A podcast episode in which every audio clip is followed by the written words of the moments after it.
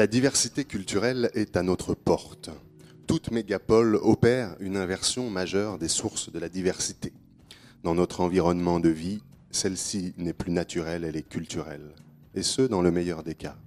Pourtant, en avons-nous vraiment conscience? En faisons-nous usage? D'ailleurs, cette diversité des cultures qui peuplent la ville cosmopolite est-elle autre chose qu'un décor bigarré masquant de semblables destins?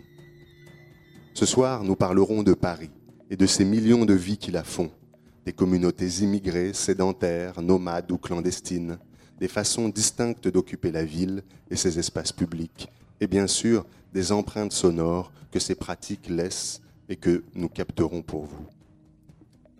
Mais nous parlerons aussi de la gentrification, phénomène majeur de transformation urbaine et sociale, touchant de nombreux centres-villes et auquel Paris, surtout sur son flanc oriental, n'échappe pas. Pour aborder ce sujet, nous serons accompagnés ce soir de trois personnes, dont une aura un nom, euh, un pseudonyme pour ce soir, puisqu'elle préfère ne pas intervenir sous son, sa véritable identité. Donc il s'agit de Nour, qui est avec nous pour témoigner en tant qu'immigrée euh, syrienne à Paris. Nous serons aussi avec Sophie Corbillet, maître de conférences en ethnologie de l'Université de Paris-Sorbonne, auteur euh, récemment de Paris bourgeoise, Paris bohème, La ruée vers l'Est, publié aux presses, Presse universitaires de France en 2013, et co-auteur avec Sophie Chevalier et Emmanuel Lallemand de Paris résidence secondaire, enquête chez ses habitants d'un nouveau genre. Nous serons enfin avec Vincent Battesti, chargé de recherche au CNRS, membre du laboratoire d'éco-anthropologie et d'ethnobiologie de l'Université Paris 7 et du Muséum d'histoire naturelle, spécialiste d'anthropologie sonore des espaces urbains. Voilà, nous serons également avec Pascal à ma gauche et Marion que vous voyez euh, en bout de table. Marion qui vous parlera de Michel Agier, de son dernier livre, La condition cosmopolite, et euh, les pièges que cette condition recèle. Les voix du crépuscule. Les voix du crépuscule. Les voix du crépuscule. Anthropologie et combat des peuples autochtones sur Radio Campus Paris. Excusez-moi de vous déranger, est-ce que ça vous, ça vous intéresserait de répondre à quelques questions pour Radio Campus Paris sur euh, Paris comme ville multiculturelle, comme ville cosmopolite? Oui? Donc euh, voilà, on est euh, avenue de France et j'imagine que vous attendez le bus. Euh, et vous attendez aussi un heureux événement. Je le précise pour nos auditeurs qui ne peuvent pas le voir. Et j'aimerais savoir pour vous ce que ça évoque, ce terme Paris, ville cosmopolite, Paris, ville multiculturelle. ben, juste en se promenant dans la rue, en fait, on peut voir plein d'ethnies différentes, des gens qui viennent du monde entier, des gens qui parlent de qui parlent plein de langues différentes ou qui s'expriment en français avec plein d'accents. Donc c'est magnifique. Et puis rien que de se promener aussi, de voir des restaurants de plein de, de, de, cuisines différentes, euh, c'est ce que ça m'inspire en fait. Oui, Paris cosmopolite, euh, complètement. Paris, c'est un mélange de, de gens, d'humains, enfin, de tout, de, de culture. C'est énorme euh, tout ce qui se passe à Paris dans le lieu où vous habitez, ce cosmopolitisme est, aussi fort que, que là où vous étudiez?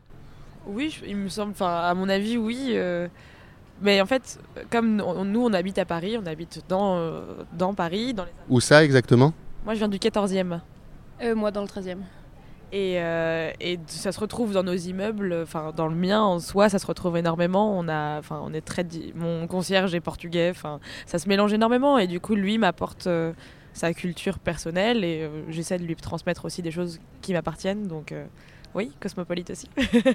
et donc je me mets à la sortie de la BNF pour faire un micro moquette.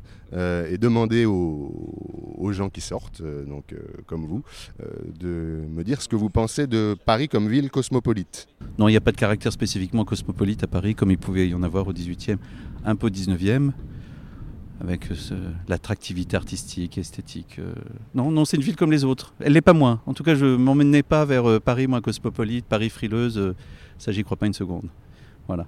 Et dans votre quotidien, est-ce qu'il y a une situation, un moment qui pour vous représente ce cosmopolitisme des villes d'aujourd'hui? Allez, là, c'est mon cholestérol qui parle. la cuisine. Iris et Tanguy, euh, merci d'accepter de répondre à nos questions. Donc, quand on parle du Paris cosmopolite, du Paris multiculturel, est-ce que ce sont que des mots pour vous ou Est-ce que ça vous évoque quelque chose de concret? Euh, bah non, ça se voit dans la vie de tous les jours, ça dépend du quartier où on est, mais ici à Porte d'Italie, euh, on rencontre un peu des gens de tous horizons. Et au quotidien, pour vous, c'est quelque chose de positif, d'agréable à vivre? Euh, oui, tout à fait. Enfin, à vrai dire, ça me- au- au- enfin, à la fac, c'est plutôt agréable, oui, de... puisqu'on parle vraiment aux gens. Après, dans le métro, euh, ça change pas grand-chose. Tanguy, je vois Tanguy qui sourit. Quelque chose à ajouter? Pas du tout, pas du tout, c'est très bien. Enfin, moi je trouve qu'on voit beaucoup de diversité euh, au champ en fait, parce qu'on voit euh, dans, dans les rayons euh, qu'il y a vraiment plus de, plus de choix que dans d'autres champs euh, où, où j'ai pu aller, parce qu'ils proposent de la nourriture de, de tous les pays. On va parler du cosmopolitisme, de Paris comme ville cosmopolite. Je sais pas, moi. Appelez monsieur Lafarge. Comment il va vous dire Non, frère, je sais pas. Je sais pas. Non, je sais pas du tout, monsieur. Quotidiennement, le cosmopolitisme, c'est être dans le métro et croiser des personnes, comme je le disais, de- qui viennent de, qui ont diverses euh, origines sociales, diverses origines ethniques, diverses origines linguistiques. Donc ça va être ça, ça va être des personnes qui sont de Paris, comme des personnes qui vont venir de province, ou encore des personnes qui vont venir d'autres pays, des pays aussi bien européens que d'autres continents.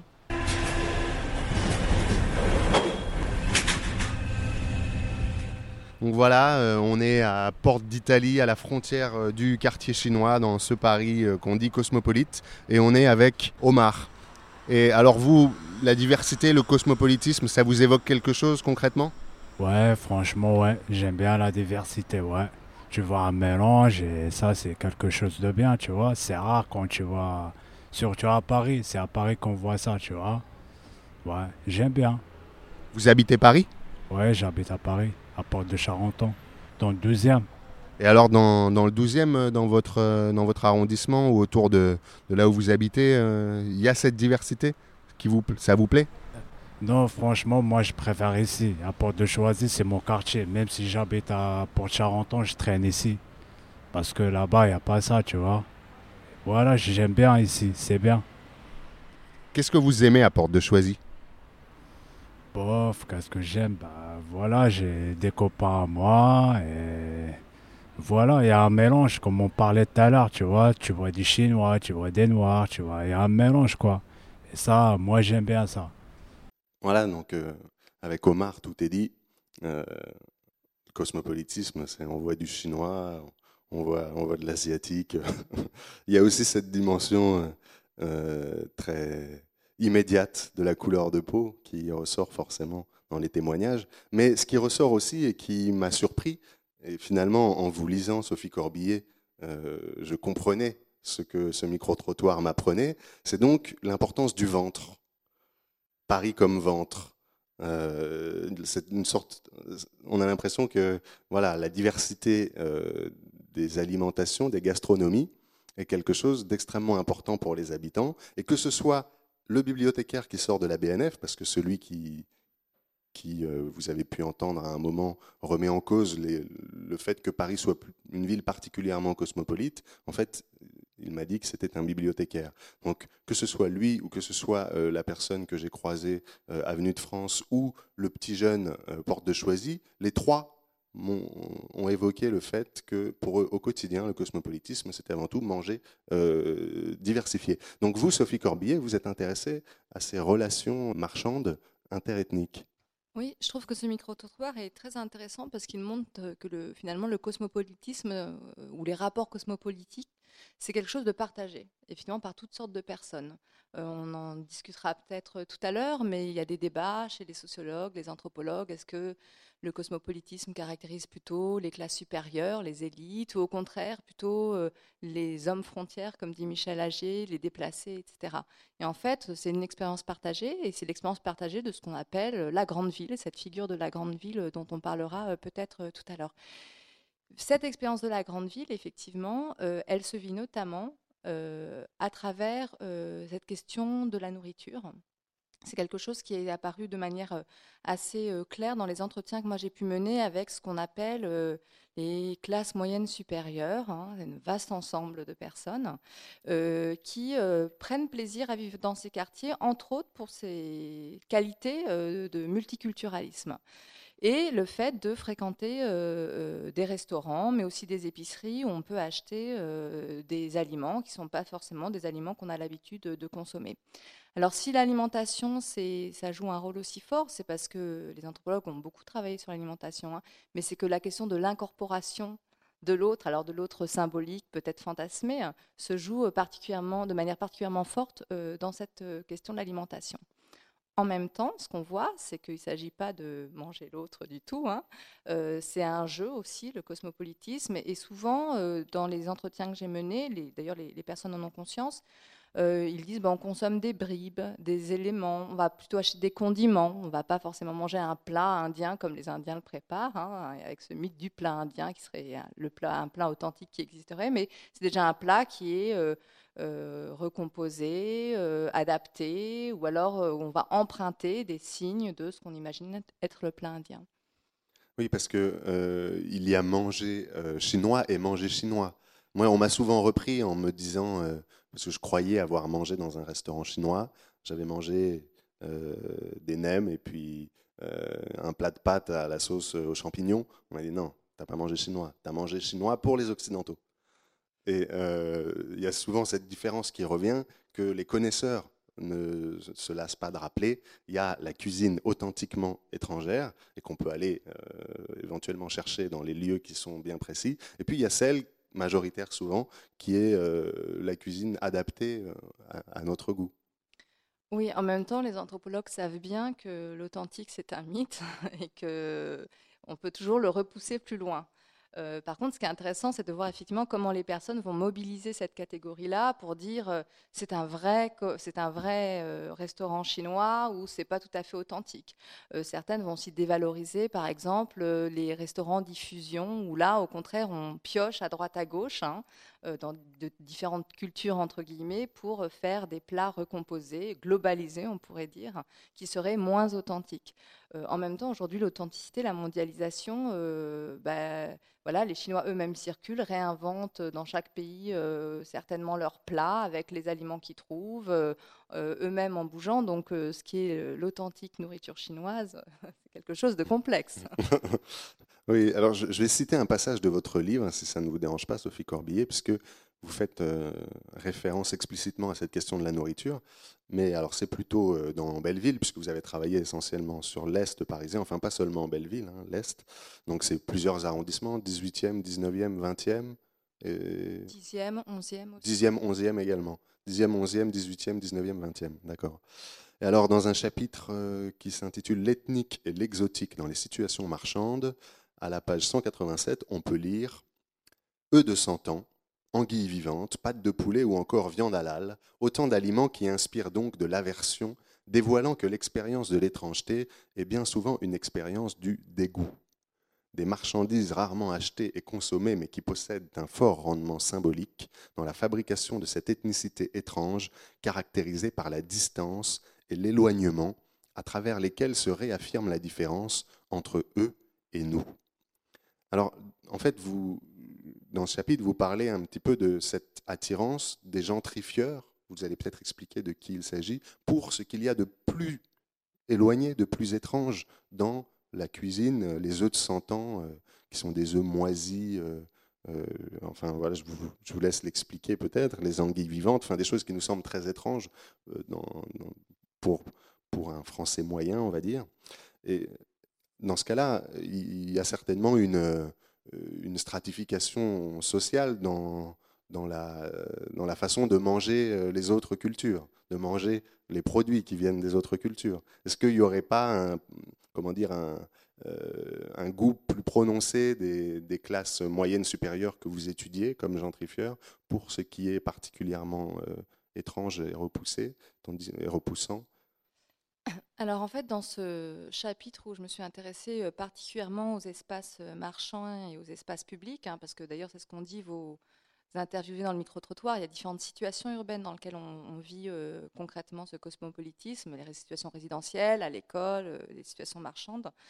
D'abord, je, je, voulais dire que c'était un, travail que j'ai mené, entre autres dans le cadre d'une enquête collective aussi avec Sophie Chevalier et Emmanuel Lallemand, en hum, réfléchissant à des hypothèses communes sur chacune de nos terrains, euh, et qui s'inscrit dans des recherches qui sont menées déjà par d'autres chercheurs sur la production. Et ça, c'est quelque chose qui me semble important de dire, la production de l'ethnique ou de l'exotique dans les situations marchandes. Il s'agit bien de dire que l'ethnique en soi n'existe pas, mais que voilà, les situations marchandes sont des situations où on va produire ça, alors coproduire, parce que le client euh, va y participer, mais les commerçants aussi, hein, par exemple Anne Rollin dans son travail le montre bien, Emmanuel Lallemand aussi à Barbès a bien montré ça, euh, les commerçants participent à cette production de l'exotique, de l'ethnique, de l'autochtonie parfois, etc.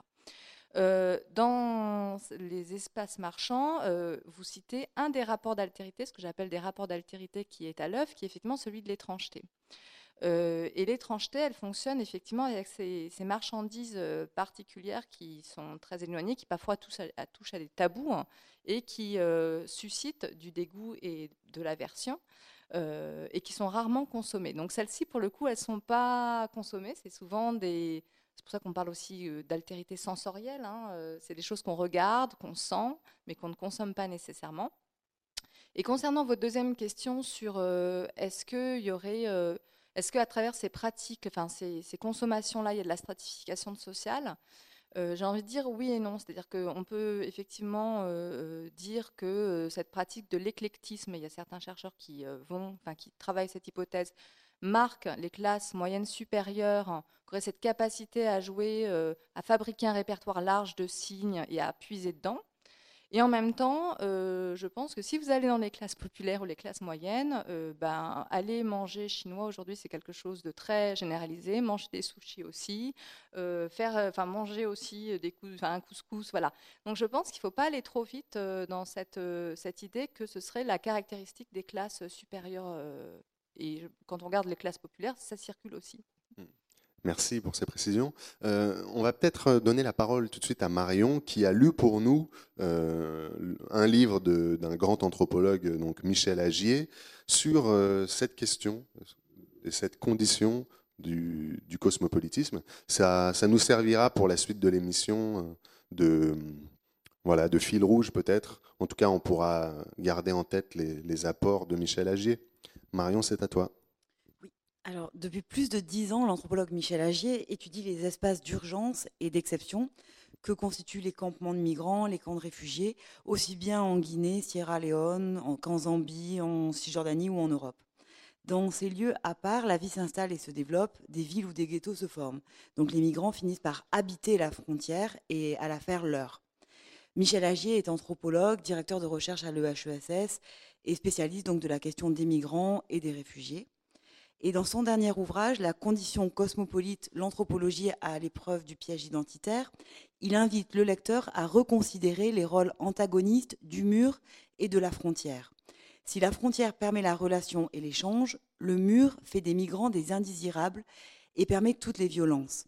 La frontière est un lieu de passage, instable et sans cesse négocié, qui nous fait humains en instituant la place et l'existence sociale de chacun, tout en reconnaissant celle des autres, tandis que le mur incarne le piège identitaire contre l'altérité. Le mur est en fait la négation de la frontière. Euh, l'incertitude, les vies précaires, les matérialités provisoires, les mobilités sont de plus en plus nombreuses. Nous avons grandi dans la, modernité, en nous demandant dans quel sens allait tourner le vent et nous découvrons aujourd'hui qu'en fait il est possible de vivre sur et dans le vent sans jamais vraiment savoir euh, qui l'on est l'idéal de pouvoir et de management, euh, qui est appelé gouvernance, hanté par l'exercice désordonné de la politique par le peuple, favorise donc, selon Agier, les fragmentations et un dispositif de monde étanche et de plus en plus réduit où s'exerce le contrôle et l'adhésion au système. Dans ce dispositif, chacun est renvoyé à une identité qui lui serait essentielle, authentique, une, identité vraie, et euh, en même temps lisible et catégorisable comme l'ensemble global. Ce dispositif de contrôle économique, social et politique à l'échelle planétaire donne une grande importance aux assignations identitaires. L'anthropologie est bien souvent une vulgaire caricature de l'anthropologie est parfois utilisé pour appuyer un discours essentialiste qui aurait pour but de séparer, de répartir et de rejeter.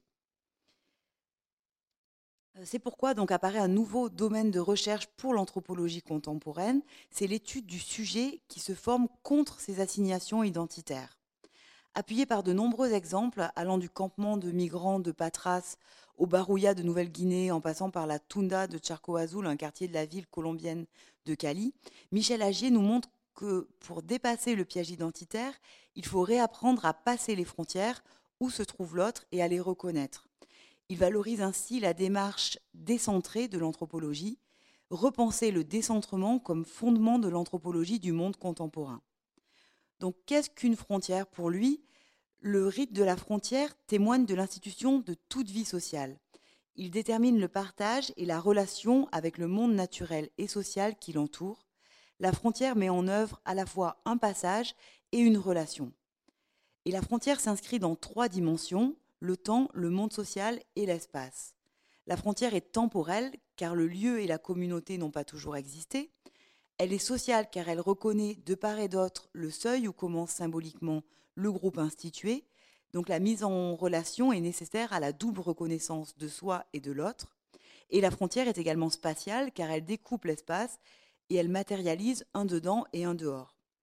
L'auteur propose donc de voir au-delà de l'opposition dedans-dehors, car le monde d'aujourd'hui est fait pour beaucoup de mobilité, qu'elle soit libre ou contrainte, d'absence de chez soi, qu'elle soit brève ou prolongée, et d'ancrage qui sont de plus en plus incertains. Font à leurs frontières les lieux incertains, les temps incertains, les identités incertaines, ambiguës, les situations indéterminées, les situations d'entre-deux, les relations incertaines toutes les rencontres qui mettent en relation un ici et un ailleurs, un même et un autre, un fait local, un fait local et un contexte global. C'est-à-dire simplement quelqu'un ou quelque chose qui vient du dehors. Finalement, toute anthropologie serait une anthropologie de la frontière, puisque c'est la frontière qui marque la fondation d'un groupe dans son environnement social, d'un lieu dans un espace naturel ou habité. On parle généralement de fermeture des frontières en pensant au durcissement des lois, aux pratiques policières ou xénophobes qui se sont développées dans les pays les plus puissants à l'égard des étrangers venant des pays du Sud, quel que soit leur statut, mais en fait, il s'agit d'une réaction plus générale à la possibilité d'échange et de circulation à l'échelle planétaire et à l'impression que les frontières sont ou devraient être plus facilement franchissables par les hommes, euh, comme elles le sont pour les marchandises, les capitaux ou pour les images. Donc la frontière, sa signification et son image sont donc l'objet d'un conflit. La mondialisation n'a pas supprimé les frontières, mais elle les transforme, elle les déplace, elle les dissocie les unes des autres. Elle les multiplie et les élargit tout en les rendant plus fragiles et incertaines. Puis elle les fait disparaître sous des murs. C'est dans les situations de frontières que se font les transformations des personnes, des cultures et des mondes sociaux. C'est là que prend place la condition cosmopolite, comme l'ombre portée de la mondialisation. Agé présente une condition cosmopolite du monde, d'un côté l'étranger absolu et anonyme, de l'autre le sujet autre, qui, extérieur à mon identité, m'oblige à penser tout à la fois au monde, à moi et aux autres. La mondialisation libère ainsi certains et oppresse d'autres. Alors, quelle anthropologie? Michel Agier questionne la place de l'anthropologie dans ce contexte, L'anthropologie peut-elle encore aider à vivre notre présence au monde dans ce contexte global? C'est à la fois la délimitation des terrains d'enquête qui est mise en question et celle des cadres de l'observation et de l'interprétation. Si on a longtemps considéré que le décentrement culturel était le geste anthropologique fondamental, c'est désormais le décentrement épistémologique et en situation qui devient central pour donner son sens au regard anthropologique dans et sur le monde. Plusieurs penseurs du monde contemporain ont repris à l'ordre du jour la question du cosmopolitisme, c'est-à-dire envisager un monde commun dans un contexte où notre planète est devenue la réalité la plus large et englobante, partagée par tous les humains, au-delà de leurs différences culturelles et des inégalités sociales, spatiales et économiques qui les séparent. L'apport de l'anthropologie à cette réflexion semble donc primordial puisqu'elle étudie les terrains mêmes où se forme cette condition cosmopolite. Les voix du crépuscule. Les voix du crépuscule. Les voix du crépuscule. Anthropologie et combat des peuples autochtones sur Radio Campus Paris. Merci Marion. Alors, cette euh, différence euh, sur laquelle insiste beaucoup Michel Agier entre le mur et la frontière, ça m'évoque euh, une de nos précédentes émissions, enfin pas directement une de nos précédentes émissions, mais un documentaire sur la, fin de la colonisation en Afrique et la question des, des frontières en Afrique. Parce que en 1885, les frontières ont été c'est au Congrès de Berlin arbitrairement défini euh, par, euh, par les puissances européennes. Et ça a été le grand découpage de l'intérieur des terres africaines, les côtes, les côtes étant conquises depuis longtemps. Et il y avait un, historien africain qui réagissait à ça et qui disait euh, oui, effectivement, la conférence de Berlin a été dramatique pour nous parce que jusqu'à maintenant, jusqu'à cette conférence, les frontières étaient pour nous des lieux de vie on se rencontrait aux frontières, on commerçait aux frontières, on, avait des échanges avec les populations euh, voisines qui ne parlaient pas forcément la même langue, etc. Et les frontières, c'était des lieux essentiels de la vie. Après 1885, enfin après voilà le, début de cette ruée vers l'Afrique, euh, les frontières étaient plutôt un découpage sanglant euh, au cœur même du continent africain. Donc Bon, voilà, j'avais juste envie de, retenir euh, cette euh, comparaison. Euh, je propose de faire une première petite pause musicale. Alors, la pause musicale va être un peu particulière ce soir parce que Pascal, à ma gauche, nous a préparé des petits montages, nous a mijoté des petits montages où Paris est à la fois chanté, où Paris est à la fois chanteuse, et vous allez devoir essayer de reconnaître le nombre, enfin le, plus grand nombre possible de chanteurs et de chansons qui figurent dans euh, les montages que Pascal a concoctés pour vous. À la clé, il y a des places pour les collections permanentes du musée du Quai Branly. Et oui, euh, il n'y a pas que la question pour euh, un champion et au juste prix qu'on gagne des places, il y a aussi au va du crépuscule. Donc, j'ai distribué des petits stylos, quatre couleurs, alors, euh, les plus retardataires n'en ont pas eu, euh, je suis désolé, on n'a pas un stock illimité à Radio Campus, mais euh, vous avez des petits stylos, vous trouvez des petites feuilles, j'espère que vous en avez des petites feuilles. Ouais. Allez, c'est parti.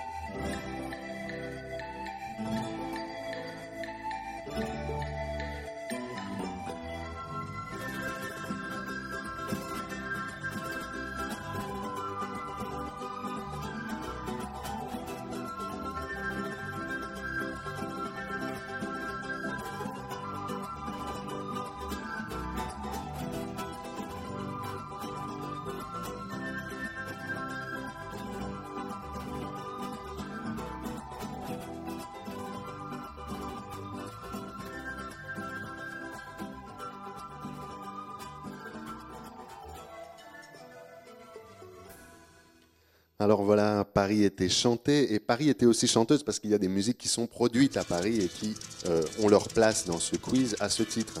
Alors je vais laisser Pascal euh, prendre la main maintenant parce qu'il connaît beaucoup mieux le contenu de ce quiz que moi et c'est à vous de nous dire euh, combien vous avez réussi à noter de chanteurs et de chansons.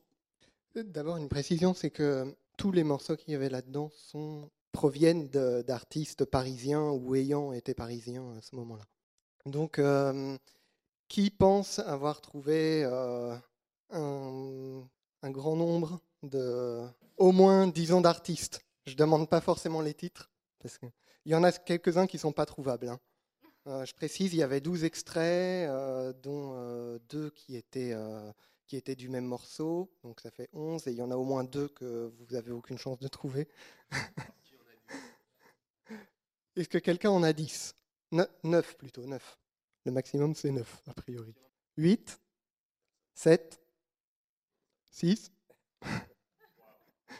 5, 6 Oui. Alors, on va, on va, on va voir ça. Ouais. Euh, est-ce que vous Je vais faire passer le micro. c'est normal, c'est un travail collaboratif. Ils sont trois, donc euh, c'est forcément. Euh, sur la première, c'était Paris s'éveille. Alors l'artiste, le nom m'échappe. Jacques, Jacques Martin, c'est pas ça. c'est pas, pas tout à fait ça, mais bon. Ensuite euh, On avait trouvé Passy Bastille, nous semble. Non, Passy. Passy. Oui, ok. Euh, pour l'instant, je dis pas si c'est bon ou pas. Hein. Ensuite. La Mano Negra. La Mano Negra. Mhm. Trio. Trio aussi, avec La Misère en Force. Mhm. D'en face, pardon. Ouais. Et euh, il y avait quelque chose qui ressemblait à Zika Empire, mais j'en suis pas du tout sûr. Alors Pascal, verdict. Bon, ça, dépend du, niveau d'exigence que je mets, parce que il y a des choses qui sont plus ou moins exactes. Mais euh, il y en a au moins une qui est fausse, donc déjà, c'est, c'est pas, on n'en a pas six, déjà on en a cinq. Euh. Euh, est-ce qu'il y a d'autres personnes qui pensaient en avoir cinq ou pas? Non? Non. Après, on passe à, on passe à quatre. Bon, alors je pense que du coup, c'est bon. Du coup, nous avons les vainqueurs du premier quiz. Les voix du crépuscule. Les voix du crépuscule. Les voix du crépuscule. Anthropologie et combat des peuples autochtones sur Radio Campus Paris. Bon, on va quand même continuer euh, les échanges et les débats. Je voulais qu'on parle dans une deuxième partie des relations intercommunautaires euh, parce que c'est voilà, le propre normalement d'une ville cosmopolite que d'être le théâtre de relations interculturelles, intercommunautaires.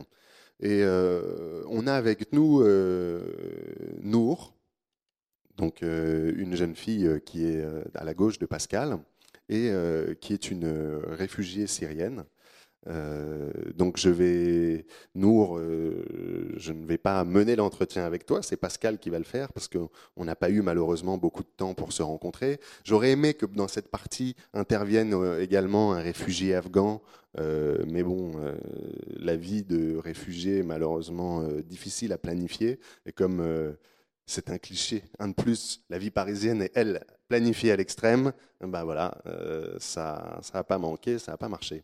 Donc, euh, est avec nous et euh, j'aimerais que Pascal, tu nous aides à comprendre un peu quelle a été l'expérience de Nour euh, depuis son arrivée à Paris et maintenant dans sa vie à Aubervilliers.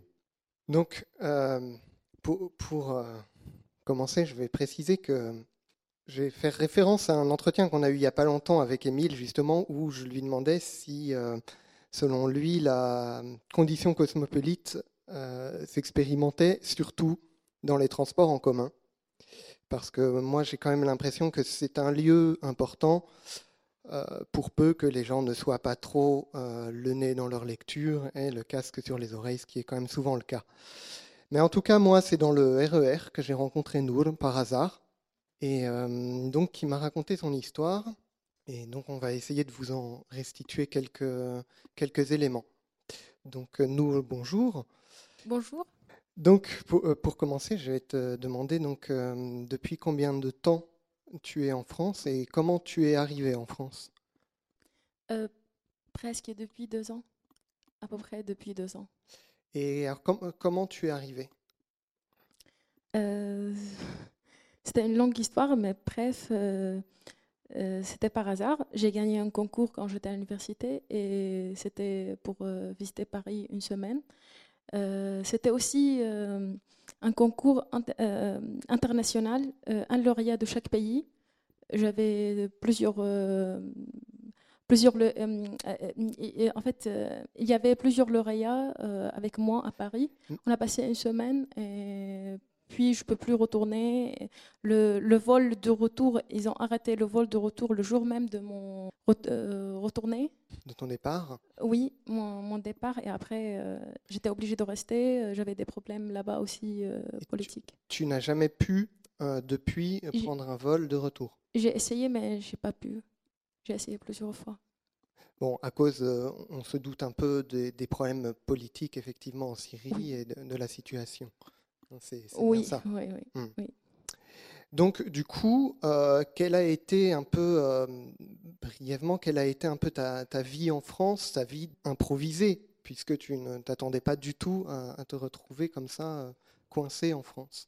Oui, c'était très choquant depuis le premier jour que Déjà, l'aéroport, il est très grand. Euh, il y a beaucoup de gens, des étrangers, des Noirs, des Chinois, même des Maghrébins, des Maghrébins. Des... Il y a beaucoup, beaucoup de monde euh, qui ça se voit qui ne sont pas des Français. Et j'ai pas trouvé des Français. Il y a, il y a que des. des... J'ai cru que je me suis trompée le pays. Parce qu'en Syrie, cette diversité des, des couleurs n'existe euh, pas. N'existe pas. Il n'y a pas de noirs. Euh, c'est pas raciste, mais c'est comme ça, c'est chez nous. Et Vous venez de quelle ville de Syrie De Damas même. De Damas.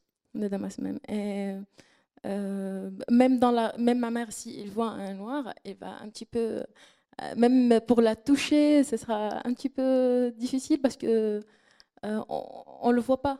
Euh, chez nous, c'est un petit peu tout ce qu'on mange, tout, de, même les vêtements, même tout, tout, c'est syrien 100%. Et, euh, il y a peu des étrangers chez nous, même les, il y a des réfugiés palestiniens, des réfugiés irakiens. Chez nous, euh, c'est notre culture. déjà, irakien, palestinien. euh, Pour vous, c'est déjà très lointain. Un Irakien, oui. c'est déjà quelqu'un de, de- de- de très Euh, étranger, quoi. Euh, non, pas très étrangers, parce qu'ils ils étaient bien accueillis chez nous, mais. euh, c'est- Mais de très différent, de très le différent. Pain, le, le pain, c'est différent. Euh, ce qu'ils mangent, c'est différent. Il y a la dialecte, euh, même l'accent, le, comment, euh, le dialecte, leur dialecte est différent aussi. Euh, et, et- et la façon de vivre aussi, un petit peu, un petit peu différent. Mais Bon. par rapport à la France, dès le début, c'était le petit déjeuner sucré, les toilettes sans l'eau. euh, euh, aussi, euh, ils mangent à l'heure. Les transports, la, la distance, le temps, c'est pas du tout pareil. Euh, Il y a beaucoup, beaucoup des étrangers. Euh, même quand on marche dans la rue, euh, chacun à soi. Euh, chacun, en fait, euh, euh, euh, soit, euh, euh, je sais pas, mais euh, c'est pas pareil. C'est pas pareil. Euh, Alors, je... Chacun à soi oui. vous dites euh, euh, en fait, euh, On est tourné soit, vers nous euh, euh, Oui, en fait, ils sont très. Euh, euh, Il est j'ai- ren- renfermé, c'est ça? Euh, par exemple, soit sur, euh, il utilise l'ordinateur, bah, le le portable, ou Mm. ils marchent comme ça, comme des robots. Euh, dans le métro, euh, c'est trop sale. Euh, par rapport à d'autres, à d'autres endroits, c'est trop propre. Il y a beaucoup de SDF. Et, Et vous n'avez pas tout ça en, en Syrie? Euh, Pas autant. bah, Je ne peux pas dire qu'il n'existe pas, parce que peut-être ça existe. Parce que moi, euh, déjà pour les Syriens, ils ne voyagent pas beaucoup. Euh, je parle de la majorité. Mais après, il y a des, des cas particuliers où il y a des gens qui voyagent, oui. Mais moi, parmi les gens qui n'ont jamais voyagé dans leur vie, et c'était pour moi un choc euh, Alors- euh, très, très. Euh, sur tous les niveaux, pour, euh, pour, euh, pour- pour même en fait, les gestes. Ben, au début, par exemple, chez les Syriens, on- on- pour s'exprimer, de dire non ou oui, on dit. Et comme ça, en, Fran- en France, c'est quelque chose qui est. Com- Comment vous dites? Parce que les auditeurs qui sont pas présents, mais qui écouteront l'émission, auront du mal à, le- à- à visualiser le geste. Donc je vais essayer de le décrire. Pour dire non en syrien on, on- on Pas lève un peu la tête en haussant un peu les épaules. Oui, en- en- Euh, c'est pas forcément de dire. euh, si on dit, c'est-à-dire non. Et si on fait comme ça, c'est de dire non aussi. Et quand je l'ai fait ça la première fois avec quelqu'un, c'était. C'était, il a été choqué parce qu'il a pris ça pour Non, une offense. euh, euh, Oui, elle, Oui, euh, euh, elle, elle m'a, elle, elle a pris ça d'une façon, je sais pas en fait. Après, elle a compris, mais Oui, Pascal. Euh, Nou- oui, Nour, je voulais te demander déjà, première chose, est-ce que tu parlais le français en arrivant Et comment tu as fait pour, euh, pour t'en sortir en France? Est-ce que tu t'es appuyé sur... euh, est-ce que tu as rencontré d'autres Syriens? Est-ce que tu t'es appuyé sur une communauté syrienne? C'était difficile, très difficile, parce que déjà pour rencontrer des Syriens en France, c'est- très rare en fait. J'ai pas, pas eu l'occasion de rencontrer beaucoup de Syriens. Euh, au début, quand je suis arrivée, j'ai rencontré euh, une communauté algérienne et j'étais choquée aussi par leur culture, qu'ils mangent couscous, ils mangent je sais pas quoi, bref. Et comment ils parlent aussi et la façon de vivre, euh, aussi les Français, aussi les Algériens, ils sont très proches. aussi, ils mangent pareil, trop sucré, le matin sucré. ils se douchent chaque jour le matin. Euh, chez nous, c'était- c'est pas du tout le cas en fait. Euh, même par rapport à le, euh, au temps, euh, c'est tout à l'heure. Pour, pour le travail, pour manger, pour dormir, pour c'est tout calculé, c'est comme des robots en fait. Qu'ils avaient une façon quand même très française. De- Euh, de oui, oui, oui, oui, mais Ouais. ils mangent, euh, ils mangent des. Alg- euh, Donc c'est plutôt sur la communauté algérienne que tu t'es appuyé pour... euh, Au début, oui. ouais. Après, Et après tu as rencontré des Syriens un peu plus tard, c'est ça? oui, un petit peu plus tard, mais j'étais aussi dans des foyers. J'ai rencontré des Africains. C'était avec le. Ce qu'ils mangent, c'est trop piquant aussi, comme les, les Maghrébins. Chez nous, c'est pas du tout le cas. Acide, oui, mais pas piquant. Même un petit peu. Euh, le, le pain chez nous, c'est différent. Le, le fromage, si, le, le fromage français, si, il y a des milliers de types de fromage. Et, euh, Oui, on il y comprend a aucun- il y a une expérience fromage. de l'altérité qui est assez radicale. Oui. Mais on va peut-être juste, euh, on Oui. n'aura pas le temps de parler de toute votre Oui. expérience. Oui. Mais euh, peut-être, oui, Pascal, tu voulais aborder un autre point. Je non, je voulais juste euh, effectivement parler un petit peu de la, la rencontre euh, avec quand même la communauté syrienne, donc qui n'est pas très nombreuse, mais juste nous parler un petit peu comment vit cette communauté syrienne, comment vivent les Syriens en Euh, France. euh, J'ai découvert qu'il y a beaucoup de Syriens à Paris, mais ils sont, ils sont cachés ou je sais pas en fait. Je le je les vois pas. Euh, euh, il y a des communautés qui, qui s'intègrent énormément aux autres Français que on peut pas en fait de- les distinguer. Et il y a des, des Syriens qui vivent en fait euh, entre eux et ils aiment pas trop euh, même intégrer. Euh, c'est pas intégrer ou vivre avec d'autres cultures. Ils sont tellement en fait fermés sur eux-mêmes. Ils essayent de, ils essayent de, de s'intégrer, mais ils, ils peuvent pas ou ils, ils, ils préfèrent de vivre à leur mani- manière. Et Ouais. alors, tu, tu habites à Aubervilliers Oui, oui. Et je crois qu'Aubervilliers peut être considéré comme une commune en voie de gentrification. Euh, enfin, en tout cas, euh, j'avais euh, entendu parler de la gentrification d'Aubervilliers. Donc, ça veut dire que la gentrification, peut-être que je vais laisser Sophie Corbillet expliquer ce dont il s'agit, mais que tu es peut-être soumise, au, enfin soumise, euh, confrontée aux mêmes dynamiques que celles qui caractérisent euh, l'Est parisien que Sophie Corbillet a analysé. Euh, je vais peut-être laisser Sophie Corbillet expliquer ce qu'il s'agit dans cette gentrification, parce qu'on en parle un peu comme ça, comme si c'était évident.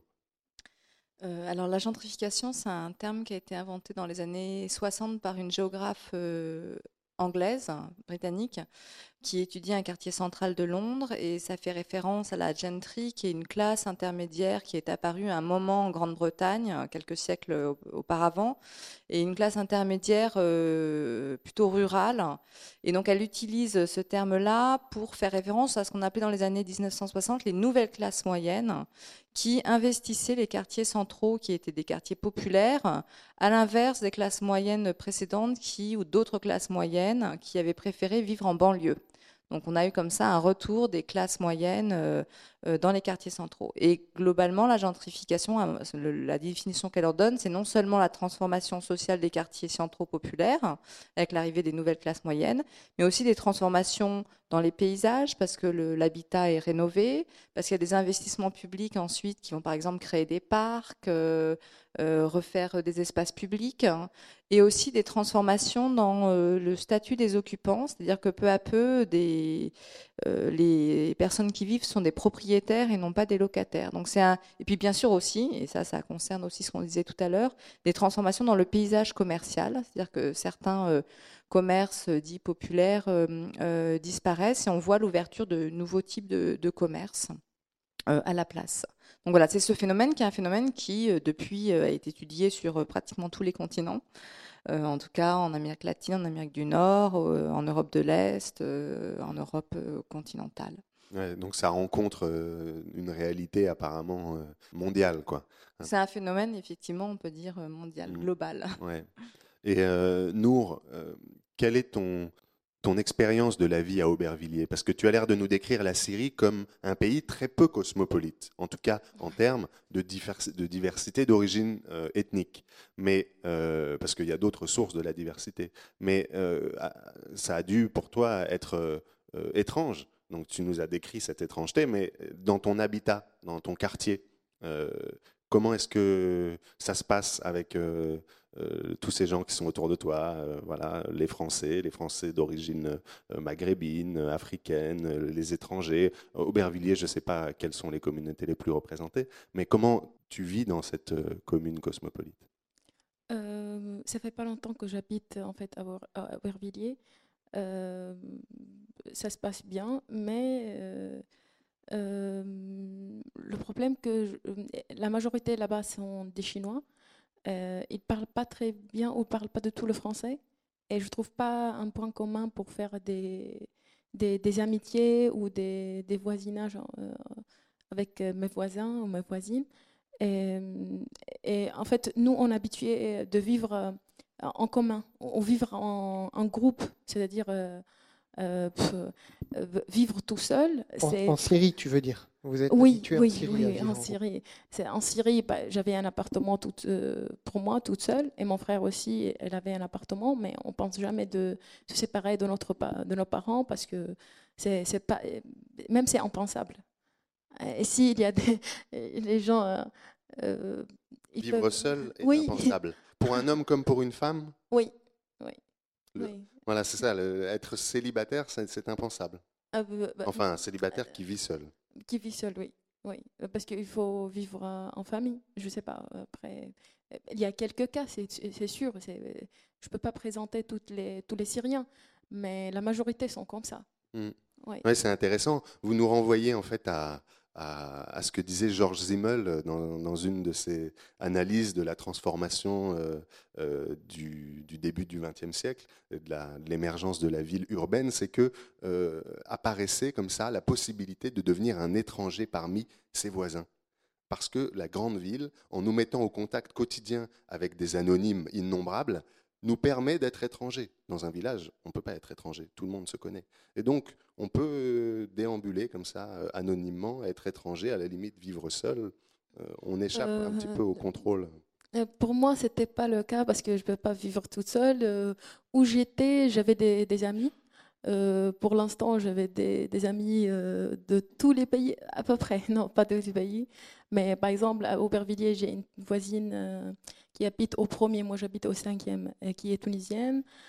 Quand j'étais à Palaiso, j'avais des amis, une polonaise, une, une iranienne et une autre Singapour, de Singapour. Et je ne peux pas vivre toute seule. Oui.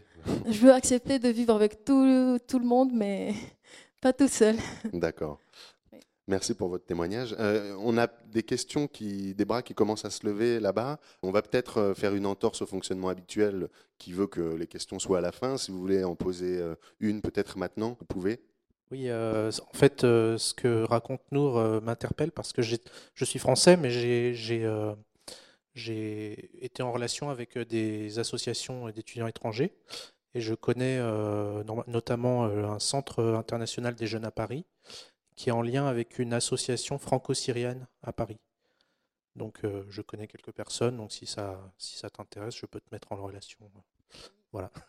Il y aura de quoi, vous aurez de quoi discuter après l'émission. On prend un pot après l'émission, vous y êtes tous conviés. Euh, Voilà, si vous acceptez de venir dans les cafés qui ne sont pas toujours euh, très sympathiques euh, de l'avenue de derrière.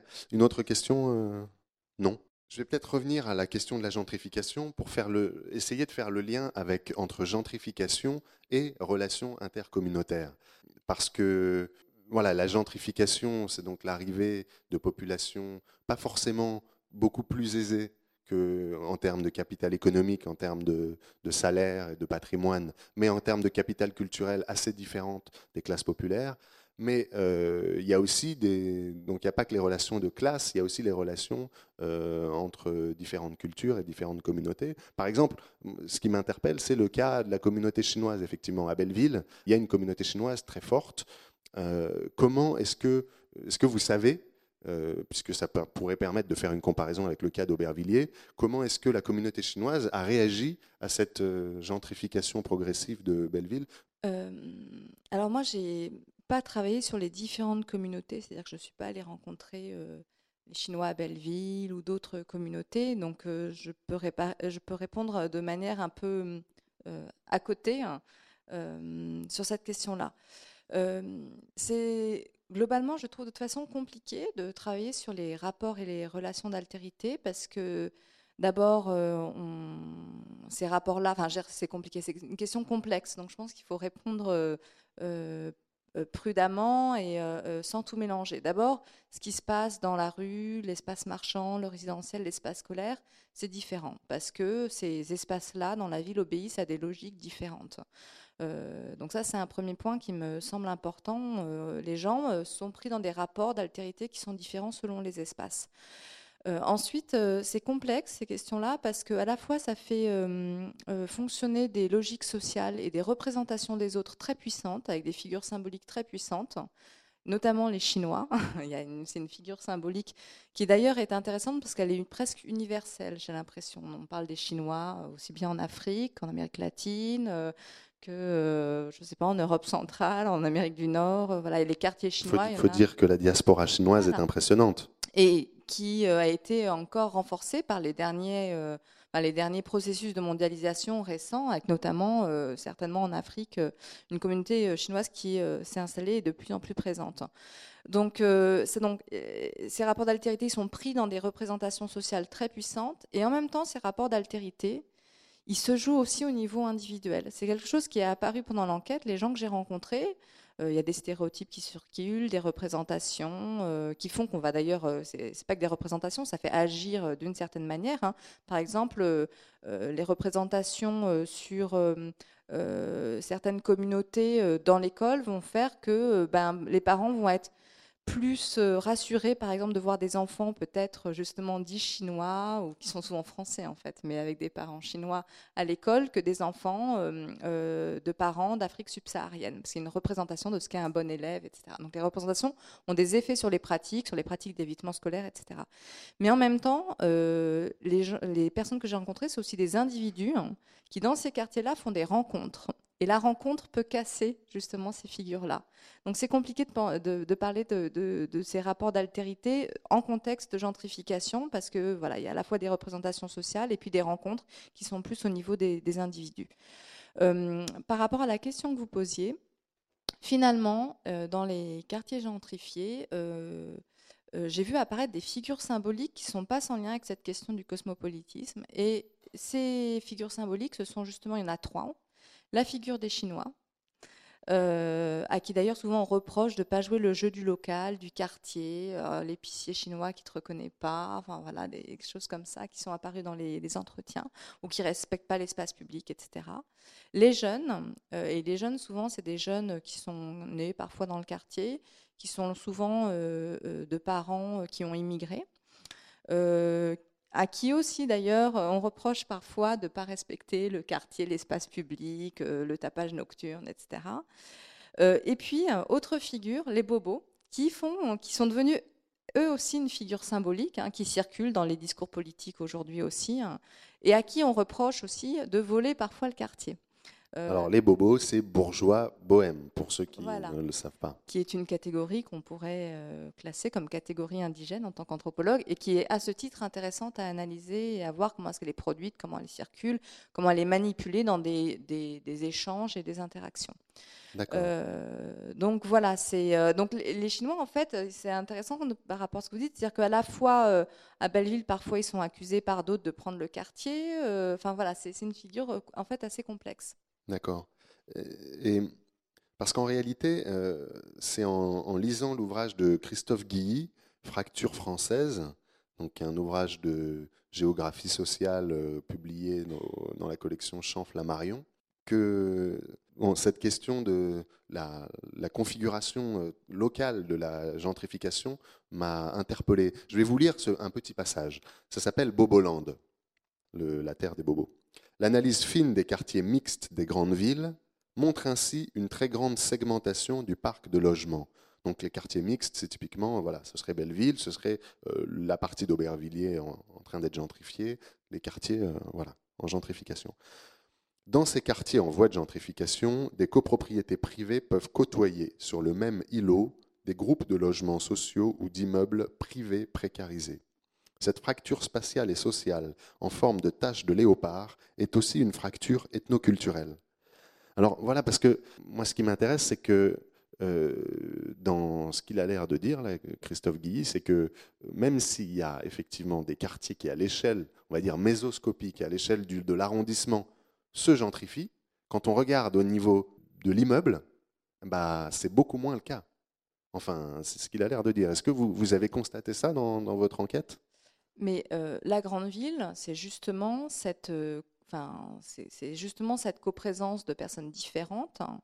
Euh, et c'est aussi cette tension entre des logiques d'entre-soi. Et l'entre-soi, c'est pas que l'entre-soi de ce que on appelle les bourgeois, de ceux qui sont appelés les bourgeois bohèmes. L'entre-soi, c'est un phénomène typiquement urbain euh, qui euh, est lié là aussi à la grande ville, c'est-à-dire que la grande ville, c'est un lieu de compétition très forte, de compétition sociale, c'est un, milieu qui n'est pas facile, euh, qui n'est pas facile pour les étrangers, pour les immigrés, pour les classes populaires, pour les classes moyennes. On sait ce que ce que c'est chercher un logement à Paris. Hein. Et euh, beaucoup de gens sont dans euh, justement euh, l'entraide entre copains, on reprend la part d'un tel, etc. Parce que c'est extrêmement difficile. Et l'entre-soi, c'est une mutualisation des ressources dans des milieux qui sont voilà, compliqués. Donc il y a ces phénomènes d'entre-soi. Alors ils peuvent être ségrégatifs, effectivement. Mais est-ce que la carte nous dit qu'ils sont ségrégatifs? Il y a aussi des effets de carte comme ça. quand on utilise des cartes de géographes. Après, qu'est-ce qu'ils nous disent des relations? Comment ça se passe? Bah, moi, ce que j'ai pu observer, c'est que c'est en réalité assez complexe. C'est-à-dire qu'on a effectivement des processus ségrégatifs, hein, euh, des gens qui n'ont pas nécessairement envie euh, d'aller vers les autres mais ce n'est pas le propre d'ailleurs que de ces personnes-là. Mais on a aussi des, rencontres, des rencontres dans euh, l'espace public, des rencontres dans l'école. C'est aussi des lieux, par exemple, l'école où les, actions militantes aussi sont assez importantes. Hein. Euh, ce qui s'est passé autour des, de réseau éducation sans frontières, hein. c'est des écoles dans ces quartiers, les parents ont été très mobilisés, hein, enfin, dans certaines écoles aussi, par rapport à cette question de l'expulsion des enfants de parents sans papier. Donc c'est, euh, enfin, quand on est au niveau des, enfin, de ce que- comment est-ce que les gens vivent dans ces quartiers et pas de la carte, c'est un peu plus compliqué, je trouve. D'accord. Bon, on va faire une deuxième petite pause musicale parce que euh, l'heure tourne et puis euh, les échanges sont denses, donc c'est fatigant. Reprenez vos stylos et vos feuilles. C'est parti pour le deuxième mix de Pascal.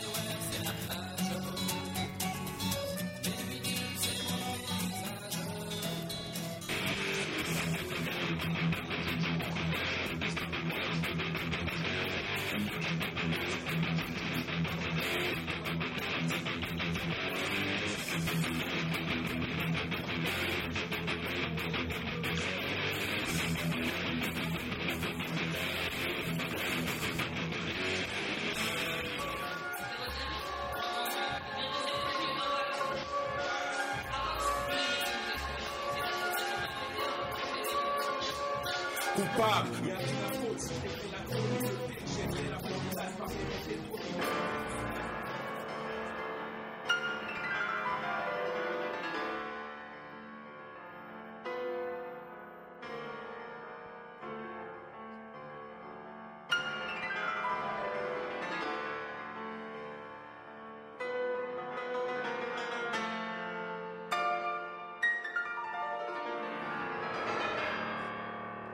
C'est sur ces arpèges crépusculaires que euh, s'achève le deuxième mix de Pascal. Est-ce que vous avez fait mieux que la fois précédente? Est-ce que vous avez réussi à trouver plus de 5 pistes? 5, qui dit mieux? 6, 7, 5, 5 là-bas. Il n'y a pas, personne n'a plus que 5 Non? Alors je vais donner le micro. Euh, Il y a Renault, il y a Diana Kroll. Euh, après, je suis vraiment pas sûr. Alliance ethnique, pas, peut-être Kenny Arcana et Chopin. Et en fait, je pense que Renault, il y a deux, il y a deux, deux chansons de Renault. Voilà. Il y a Et effectivement- il y a Doc Gineco. oui. On, on souffle Doc, Doc Gineco. On vous souffle le doc gynéco, c'est ça Bon, bah, du coup, ça fait 3. Oula, ça fait. 3, il y en avait pas mal de faux. Mademoiselle Hmm. Non? Pas de mélomane euh, de Paris Mélomane ici? Ah Boris Vian. Quelle chanson de Boris Vian? Je, je sais plus le titre non plus. Je croyais qu'elle s'appelait Faut que ça saigne, mais c'est pas le titre. Je- Les abattoirs, oui, c'est ça. Effectivement, c'est quelque chose comme ça. Est-ce qu'il y, en- il y en a qui en ont quatre? Non, non, bah non, bah on va, on va rester à trois, je pense, pour le gagnant. Il y avait effectivement Doc Gineco, il y avait effectivement donc Renaud et Boris Vian. Les autres, l'autre groupe de rap, c'était la Mafia Tressée. Voilà, c'était bien du Chopin pour terminer. Le 24e prélude euh, en ré mineur de Chopin. Les Yeux Noirs, qui chantaient deux chansons, euh, Yiddish et Tzigane. Et quelques autres. Donc, euh, encore une fois, que, euh, des, que des Parisiens. hein. Que des Parisiens où, par exemple, oui, il y avait Acha qui chantait un peu en anglais et en yoruba, qui a vécu un peu sur Paris et a enregistré en partie sur Paris. Voilà. Ah, Merci Pascal pour ce travail. hein. C'est un gros travail d'écoute et gros travail de mixage que tu as fait, donc bravo. Et bravo aux heureux détenteurs de, de contre-marques pour visiter les collections permanentes. Alors oui, c'est les collections permanentes, par contre, hein, n'espérez pas aller voir les, collections temporaires. Ce ne sera pas possible avec ce billet. Enfin, vous pouvez essayer, mais je ne le garantis pas. Euh, on va passer maintenant à la troisième partie de cette émission et on va, va continuer à parler de son puisqu'on va parler euh, d'anthropologie sonore avec Vincent Battesti, ici présent, chercheur au CNRS, à l'Université Paris 7 et au Muséum d'histoire naturelle. Alors, vous, Ben- Vincent Battesti, vous pensez que les territoires de la ville correspondent à des paysages sonores. Et je vais citer peut-être quelques lignes d'un de vos projets de recherche parce que j'ai l'impression que c'est très clair et ça nous, met tout de suite dans votre projet, dans, dans ce projet qui est le vôtre et qui n'est pas forcément familier, même des amateurs d'anthropologie. Donc, je, je lis. Les territoires de la ville correspondent à des paysages sonores. Ils ont leur propre signature. Cette signature est analysable, décomposable, mais c'est l'écoute d'ensemble qui offre sens. J'ai pu montrer, alors le jeu c'est Vincent Battesti, la pertinence de l'objet ambiance sonore en anthropologie. Les ambiances sonores ne sont pas le fait du hasard, elles sont des productions sociales. Je souhaite maintenant pousser l'analyse d'une structure sociale sonore. Les ambiances sonores, faites et reçues, s'organiseraient sur la forte structuration sociale de la société, en l'occurrence la société égyptienne. Je me permets de généraliser. Le principe qui semble le mieux régir la politique populaire de la sonorité est celui de la saturation, à l'instar des fêtes de mariage populaires et des moulèdes, où les musiques électro-amplifiées emplissent volontairement les airs sans partage. On va peut-être commencer par, euh, vos deux hypothèses. hein, euh, L'existence d'univers sensoriels différents, différents, mais différents selon les catégories sociales, d'âge, de génération, de genre et de classe sociale. Et donc l'existence d'une structure sociale sonore. Est-ce que le Caire est particulier à cet égard ou est-ce que, a priori, on pourrait appliquer euh, cette méthode à n'importe quelle ville, donc Paris? Alors, déjà, de savoir si euh, la structuration sociale, bon, il y a une particularité quand même propre au Caire, qui est une grosse ville, vieille tradition urbaine, très ancienne, et euh, ce qui est propre à une, Égypte du 20e, euh, du 21e siècle, c'est une, peu de mixité sociale. C'est-à-dire que chaque classe sociale reste dans son dans, un entre-soi voilà, dans un entre-soi. Euh, après, la question des univers sonores, des univers sensoriels. euh, alors, comment en parler très rapidement Euh, On est au monde seulement qu'à travers ces- Enfin, on est au monde qu'en tant qu'être humain. oui, on est au monde à, travers ses sens. Il n'y a pas d'autre so- solution. On, communique, on, reçoit des informations et on en donne qu'à travers les, à travers les, sens. Euh, et moi, je me suis intéressé à cette question du sonore, mais je sais que c'est un, biais un petit peu, enfin, c'est un peu une aporie de s'intéresser qu'à, une, seule, une un seul sens. Euh, Oui, vous dites que dans l'idéal, il faudrait s'intéresser à la fois à l'odorat, à l'ouïe, euh, euh, à la vision, au goût, au toucher, à tous en même temps. Quoi. Voilà, si on décide qu'il n'y en a que 5. Mais bon, ça c'est un découpage européen, ça c'est au centre encore de. Ah oui, c'est sens. Bon, voilà. bon voilà, je m'intéresse qu'à cette question pour l'instant. Du, je, je teste un petit peu ces questions de d'univers sensoriel à travers le, le sonore. Parce que c'est une dimension qui est très oubliée. Mais en ethnologie, en anthropologie, on s'est beaucoup intéressé à une, une dimension sonore très particulière, très codifiée en général, qui est la musique. Mais le reste est, le langage, bien sûr. Mais le reste, euh, c'est très peu, a été très peu étu- étudié. Nous, en anthropologie, ce qu'on nous apprend, c'est de faire de l'observation. Donc euh, voilà, c'est l'observation, c'est la vue. Et euh, C'est vrai que le son, c'est souvent une pollution quand, on entend parler des, on entend souvent en fait parler des sons en fonction du, du niveau de bruit. Et euh, bah, si le niveau de bruit est trop élevé, bah, ça va être considéré comme de la pollution. Et on s'intéresse pas trop à la structure des. Oui, alors ça, c'est- une perception très, très européenne, on va dire, ou très, c'est une, une approche très, très sanitaire en fait, socio-sanitaire, psychosanitaire. Et Voilà, c'est ce qui nous ce qui a, ce qui a- là où ont été, ont été mobilisés euh, les, euh, la- la- où a été mobilisée la dimension sonore, surtout pour la ville ou pour l'habitat, c'est euh, savoir si les aéroports nuisaient et quelle, nui- quelle nuisance sonore, à partir de quel décibel. Voilà, on était dans une dimension très euh, clinique et très physique. Ou le périphérique de Paris, puisqu'on a baissé la vitesse à 80 km/h sur le périphérique aussi pour les nuisances sonores. Et, 80 euh, Non 70, pardon. Merci. On était à 80, on est descendu à 70. Et on est, euh, mais s'intéresser qu'à cette dimension physique, on va dire, de la, de la, le décibel. Le décibel, c'est qu'un marqueur particulier, mais ça dit pas euh, si j'apprécie ou pas le son, comment je, comment j'en parle, comment je vais l'apprécier, euh, est-ce que je vais essayer de le reproduire, voilà. Je peux avoir un concert de musique qui peut être assez fort et je vais l'apprécier, si et avoir un, niveau sonore bien plus, bien moindre, mais ça, va m'agacer parce que c'est le frigo qui qui, qui couine ou c'est les voisins qui, que j'entends à travers le mur. Donc euh, c'est- ça ne dit pas une carte sonore comme on les fait euh, euh, quand on fait l'aménagement du territoire. c'est souvent dans, leur aspect le plus basique, c'est des niveaux, de sonores de décibels en fait. Donc, ce qui m'intéressait au Caire, je travaillais déjà sur le Caire avant, je travaillais déjà sur les espaces publics, mais je me suis intéressé à ces questions de, de- de sonore parce que bah, c'est une des choses qui marque un peu les gens qui arrivent au Caire, c'est cette dimension sonore. Cette matière sonore, elle est très forte, euh, elle est très, très présente. Les, voyageurs, les gens qui arrivent au, début ont souvent du mal à dormir, même parce que c'est voilà, c'est là. Et, euh, ça apparaissait déjà dans mes, euh, entretiens avec des représentants, va dire, de différents milieux sociaux du Caire, comme quelque chose de positif parfois, comme quelque chose de négatif. Parfois, le même événement pouvait être ressenti de manière positive ou négative. Euh, mais en tout cas, cette matière, elle est, là. C'est une ville très dense. Il ne faut pas oublier que le Caire, c'est sûrement une des villes les, c'est sûrement une des villes les plus denses du monde, plus qu'Hong Kong, plus que voilà, on est quand même dans du, c'est du 9-10 millions d'habitants sur le Caire, euh, le Caire lui-même, mais le Grand Caire, c'est 16-17 millions d'habitants, donc on est sur des espaces finalement assez réduits et euh, avec des fortes variations de densité selon les quartiers. Les quartiers plus bourgeois sont plus moins denses évidemment.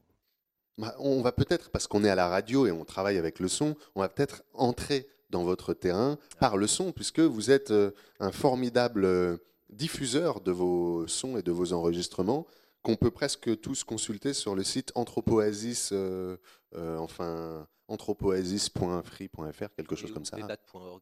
vbat.org, voilà, c'est plus simple.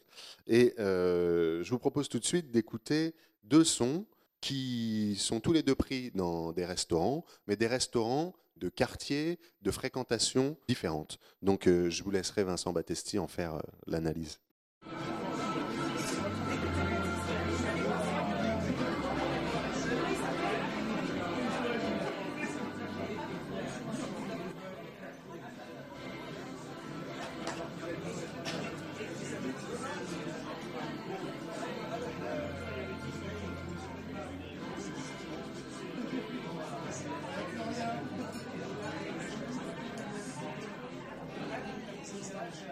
Voilà, ça c'était le restaurant Estoril.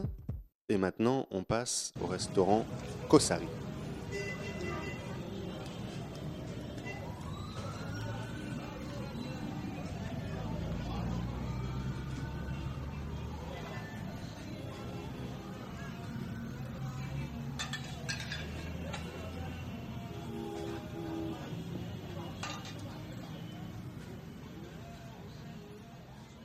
Vincent Battesti, euh, comment ces deux enregistrements euh, de deux restaurants différents illustrent finalement euh, une partie, une petite partie de la structure sociale Caïrote Ah, bon, déjà sur la question de l'enregistrement, enregistrer quelque chose sur le, sur le terrain, ça, c'est prendre un cliché, mais c'est comme, comme, un, comme une photo, c'est, euh, on, cadre. Donc voilà, là c'est une partie, c'est pas la réalité de ce qu'on peut entendre.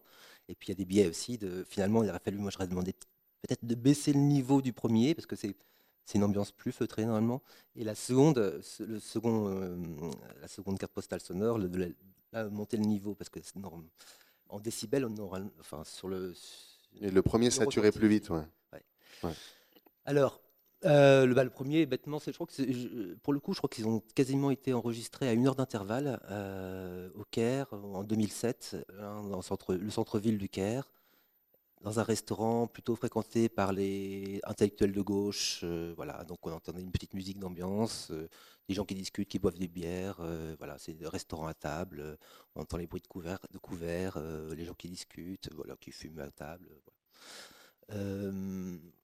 Le second, c'est un restaurant de koshari qui est euh, le koshari, c'est un plat très très très égyptien, euh, même s'il vient pas d'Égypte, mais euh, un plat populaire, un mélange de pâtes, lentilles et riz, quelque chose de voilà, et qui est un restaurant qui où on, mange à la fois il y a des tables à l'intérieur et à l'extérieur, c'est dans un quartier populaire, ça c'est à Bab. Et où là, on a une ambiance tout à fait différente. On a déjà, on n'est plus dans un, on va dire qu'on on, est toujours dans de l'entre-soi, mais le premier restaurant était euh, fermé. Il faut rentrer dedans, parce que surtout qu'on y consomme des bières, donc on ne peut pas consommer à l'extérieur. Le deuxième, il est complètement ouvert à l'extérieur. On a les bruits de la ville qui, interagissent. On entend les. Euh, après, il y a des choses qui permettent de repérer très vite pour une personne qui est habituée. Euh, le type de quartier, les manières dont les gens, enfin comment les gens marchent, on reconnaît les formes de pas, euh, mais aussi les, bruits métalliques qu'on entendait, c'était les, euh, c'est les bruits des timbales, parce qu'on ne sert pas dans, les, portes de la, la, vaisselle en porcelaine, mais des, de la vaisselle, euh, c'est des, timbales en fait en métal qu'on lave rapidement, avec un plat unique cette fois-ci. Donc là, on a déjà des ambiances. Ça, c'est peut être, ça peut être le deuxième restaurant est un, restaurant fréquenté tous les jours, quasiment une cantine en fait par par beaucoup des, membres de la classe populaire du Caire. Du centre, donc ça c'est dans les quartiers islamiques, euh, ce qu'on appelle le quartier islamique, c'est les quartiers, historiques, euh, les vieux quartiers. Et le quartier, le centre-ville, c'est un quartier plus, on va dire un petit peu de tendance haussmanienne, 19e euh, siècle, et qui a été l'ancien centre du pouvoir et de la bourgeoisie et qui est fréquenté et ça, ce serait intéressant de voir si euh, bah, à Paris, on pourrait retrouver cette structure sociale euh, des, sons, des productions sonores. Est-ce que, par exemple, le principe que, vous isolez, euh, celui de la saturation comme caractéristique des, fêtes populaires et, des ambiances des quartiers populaires, est-ce que c'est vrai à Paris? Est-ce que Sophie Corbillet, vous le constatez, vous, euh, dans, euh, dans les quartiers en, voie de gentrification euh, Est-ce que c'est quelque chose de, de, problématique entre les habitants de ces quartiers, ceux qui viennent des classes populaires et ceux qui, qui sont des gentrifieurs Le son, la il y en a qui disent que c'est de la pollution sonore, d'autres qui disent c'est de la culture, je ne sais pas. On peut imaginer que c'est tout à fait présent à Paris aussi.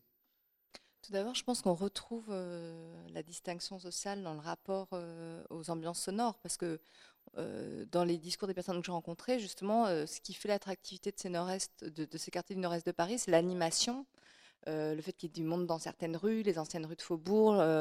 Par exemple, on comparait la rue du Faubourg du Temple euh, dans un des entretiens à, Istanbul, au bazar d'Istanbul, parce qu'il y a plein de gens, il y a du bruit. Euh, euh, et c'est vrai, quand on va à Barbès, il y a du bruit dans la rue, l'espace public. Bon. Et à contrario, souvent d'ailleurs, ils disaient bah, c'est des quartiers beaucoup plus sympas parce que l'ouest parisien, c'est vraiment mort, il n'y a, personne dans les rues. voilà.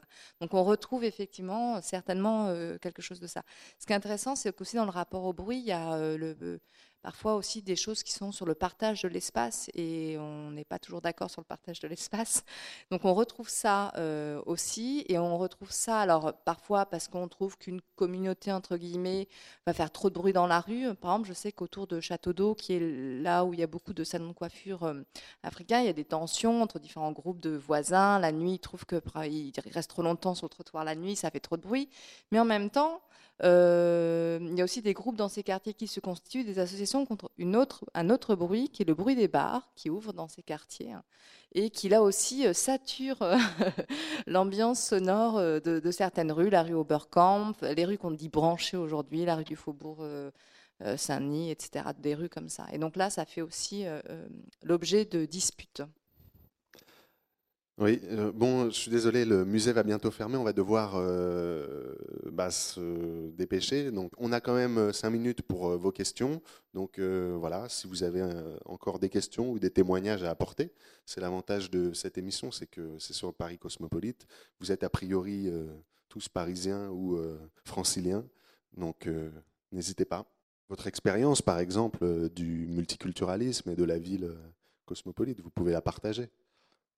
C'est intéressant aussi. Alors, ju- juste une, euh, un petit moment de vie euh, ce matin qui m'a fait euh, rigoler et en même temps, c'est très énervant pour plein de choses. Quand, quand j'ai ouvert ma, fenêtre, mes volets, j'ai vu qu'il y a, ma gardienne qui arrosait ses plantes et qui commençait à parler avec des, habitantes de, du bâtiment juste en face du mien. Enfin, c'est, on, partage une cour. Euh, donc avec deux, donc trois, non, trois, trois mères de famille, euh, une, euh, donc des, mères, des mères de famille que, j'ai- que je vois, que je croise, mais à part des bonjour, au revoir, comment ça va, enfin, on, on se connaît pas. Donc un échange, un bref échange à quatre, quatre, fra- quatre femmes de- d'âge moyen, 40, 45 ans. Juste, vous habitez où? Euh, moi, j'habite euh, métro euh, Château Rouge. J'habite rue Mira.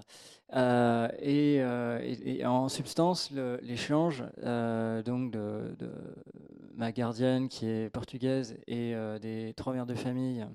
comment? Euh, les trois mères de famille, je pense que les, trois, donc parmi les trois, il y en a une qui est d'origine yougoslave, serbe, un, un accent euh, typé serbe. Euh, Il y, en a- une qui est euh, typée euh, maghrébine, je ne sais pas si elle est française. Euh, et il y, en a une autre qui est, euh, qui est je pense, malienne, euh, peut-être française aussi. Et euh, j'ai surpris cette conversation vraiment, le, le- sais pas, il était 8h30. Euh, en gros, c'était, euh, bon, là, les Français, ils commencent à nous énerver, il y en a beaucoup trop. Euh, les enfants, euh, ils dorment mal parce qu'il y a beaucoup trop de jeunes. Et euh, là, hier soir, d'ailleurs, il y a, un jeune euh, qui, euh, jouait de la musique, qui a invité des, amis à lui. Et euh, ça commence à suffire parce qu'il y, a- beaucoup trop de Français. Alors, est-ce que c'est euh, un marqueur, ce genre de situation, d'une gentrification en cours? Est-ce que ça vous semble familier euh Je vais, laisser la spécialiste répondre, mais euh, pour- juste une question. J'habite pas très loin en fait, Euh, et euh, j'habite pas très loin dans le même quartier. Mais je voulais savoir en fait, c'est par français en fait, ils renvoyaient à des, à des, ils renvoyaient à une catégorie sociale ou alors ils- c'est c'est tous les, ils renvoyaient en fait à des. Ah, je- alors voilà, ça c'est très intéressant comme question. Je, je pense que c'est à la fois un, un type ethnique et, euh, et aussi une catégorie sociale. Une certaine, moi par exemple, je pourrais être catégorisé comme, euh, comme bobo. J'ai absolument pas les moyens euh, pour être bobo en fait. Donc je pense, que pour un certain type de population, c'est lié. Et il y a, y a des Roms, il y a des gens du voyage qui, qui ne sont plus Roms, qui ne sont plus gens du voyage, enfin qui ne sont plus. Euh, Si Rome, Sinti, c'est une, une, euh, une catégorie ethnique. Donc les gens restent euh, Sinti, ou restent Manouche, ou restent euh, ou, ou Gitan. Mais euh, ils se conçoivent plus comme euh, juste une toute petite particule au sein d'un grand tout. Je ne sais pas si vous voyez ce que je veux dire. Et euh, euh, dans le, cas, pense- dans le cas précis de ce dialogue, et euh, la- la- les, trois femmes qui parlaient des Français, qui avaient trop, commencé à y avoir trop de Français, Ouais. en fait, elles visaient bah, des bobos, par exemple. Euh, bah, à la fois des Français, à la fois des Français et, euh, et peut-être même dans leur esprit. alors je- je- je- voilà, c'était une con- conversation entre mères de famille. hein, ça, ça vole pas forcément très haut euh, tout le temps, Euh, mais euh, voilà, je, pense que c'était français, jeune et puis euh, et puis aussi bobo quoi. Voilà, euh, c'est- ce- ce- finalement ce- cette euh, inversion des rôles euh, était, euh, était assez rigolote et en même temps il y avait un, un cliché extrêmement xénophobe et raciste quoi. Enfin, elle, elle s'en rendait pas compte. Oui, Sophie Corbier Non, mais je pense que dans la grande ville cosmopolite, tout le monde joue avec des stéréotypes. Alors, euh, quel statut il faut donner à ces stéréotypes? C'est compliqué. hein. Euh, Emmanuel Lallemand, qui a travaillé sur Barbès, elle décrit euh, très bien ça, si ça vous intéresse. Ce qui est intéressant aussi dans ce que vous dites, hein, c'est que le rapport à la ville, c'est quelque chose que j'ai découvert moi-même en vieillissant, il change avec l'âge. hein. Et effectivement, euh, on fait plus de bruit quand on a entre 20 et 25 ans parce qu'on fait des fêtes jusqu'à point d'heure. Puis quand on en a 40, on fait moins de fêtes jusqu'à point d'heure. Donc voilà, je veux dire, il y a aussi un rapport à la ville qui, est lié à l'âge. Et donc le rapport à la ville, il change. Et donc ces mères de famille, elles ont aussi euh, envie de faire dormir leurs enfants. Et que effectivement, euh, si les jeunes, entre guillemets, font du bruit, ben, elles, ça les impacte. Et ça, c'est quelque chose d'intéressant. Vous allez le découvrir, que ça va changer votre rapport à la ville. Merci Sophie Corbillet, merci Vincent Battesti, merci Nour, merci à tous nos invités, merci à vous d'être venus ce soir. Il faut maintenant nous quitter, le musée va fermer. Donc euh, pause estivale pour les voix du crépuscule, on revient à la rentrée, certainement en octobre. Pour ceux qui aiment Radio Campus Paris et qui écoutent le 93.9 assez souvent, euh, il y a une grille d'été spéciale de euh, juillet à septembre. Donc juillet, août, septembre, c'est une grille spéciale. Et la grille universitaire, la grille euh, classique revient en octobre. Et donc nous, on reviendra peut-être à double dose, peut-être le jeudi soir et pas le samedi. J'espère que, en tout cas, vous continuerez à nous suivre. Nous, on continuera à vous parler. Allez, euh, je vous dis euh, à la rentrée et puis euh, bon week-end.